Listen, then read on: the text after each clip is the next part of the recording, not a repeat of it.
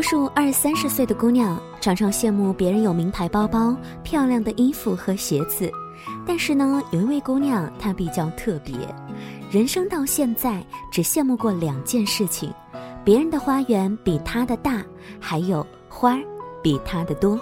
这位姑娘名字叫做睫毛，这也是今天在节目当中小妖想跟你分享的故事。欢迎收听《时光听得见》，我是林小妖。听节目的过程当中，欢迎你关注我们的微信公众平台，直接的搜索“时光听得见”，或者是拼音输入“时光听得见”加数字一。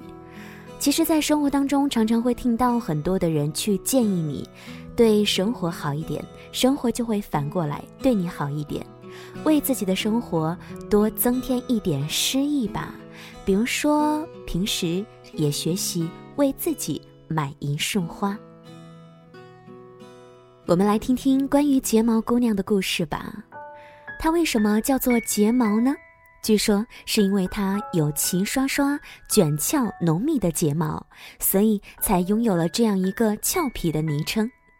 睫毛每隔一周就要去花市拉一大车花，想买到漂亮新鲜的花就要起得很早。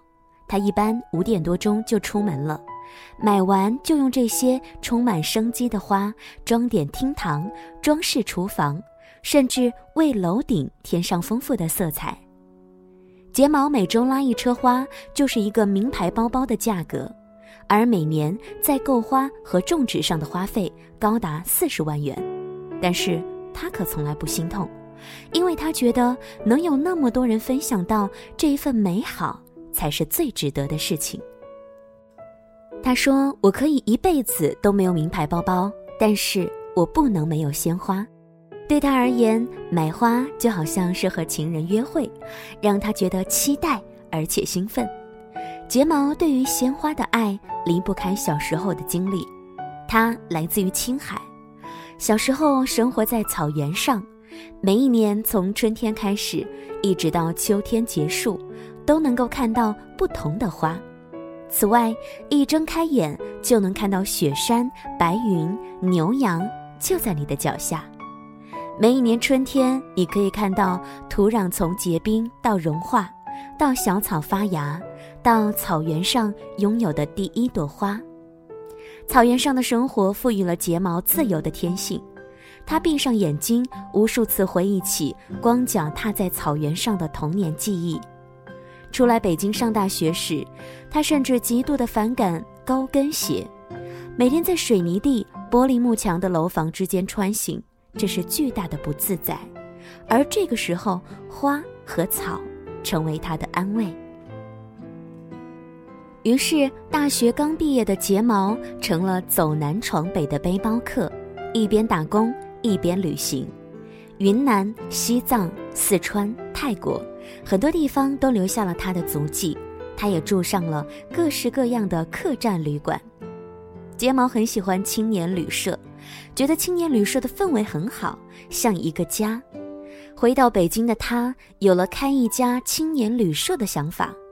而当初有这个想法的时候，睫毛的手头上几乎没有任何的钱，但他从来没有怀疑过，并为之笃定。既然是做青旅，最好是离名胜古迹近一些。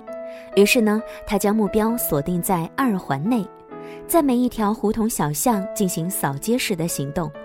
看完一家胡同，就在地图上划掉一个记号，不想错过任何一个能够被改建的美丽小院。在睫毛的心里，找房子就像找男朋友和女朋友一样，要靠缘分。前前后后花了差不多一年的时间，一家四合院就这样走进了他的生命中。虽然睫毛当时只付得起一两个月的房租，但是还是咬牙和房东签约了。很多人都说睫毛你太有种了，没钱就敢签约。他倒觉得，如果连为梦想奋斗的行动都没有，别人甚至是老天爷又该如何相信并且支持你呢？就这样，身边的人一边感叹睫毛是一个行动派，一边凑了这一家店的第一笔资金。装修的时候是冬天，睫毛就待在没有暖气的房子里，一砖一瓦的建立起心中的青年旅社。一开始，由于没有经费宣传，生意自然惨淡。但是睫毛没有泄气，依然用心经营。渐渐的，睫毛的花园旅社开始爆满，北京的、美国的、澳洲的，还有毛里求斯的旅客都来了，甚至包括最火爆的文艺女神江一燕也来捧过场。那是一段无所畏惧的时光。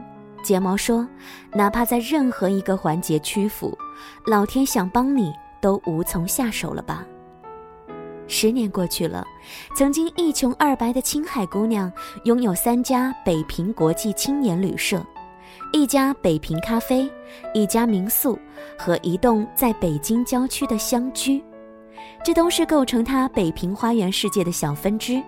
所有的店和家最大的共同点就是。被花草植物深度环绕，海洋般存在，花就好像是一砖一瓦，和环境浑然一体。睫毛非常喜欢塔莎奶奶，记得塔莎奶奶曾经说过这么一句话：“想获得幸福，就是希望心灵得到充实吧。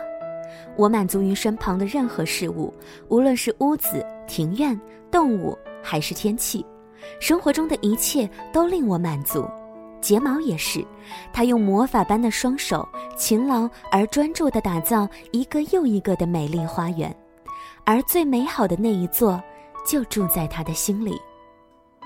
睫毛说：“永远都不要觉得梦想很遥远，永远不要嫌弃实现梦想的时间为时已晚，哪怕最微不足道的爱好，痴迷到极致，也会让人在自己的世界里活成一个传奇。”住在地球上海边，这里是黑夜。你在月亮上花园，那是白天。我摘下最美丽的星星，做想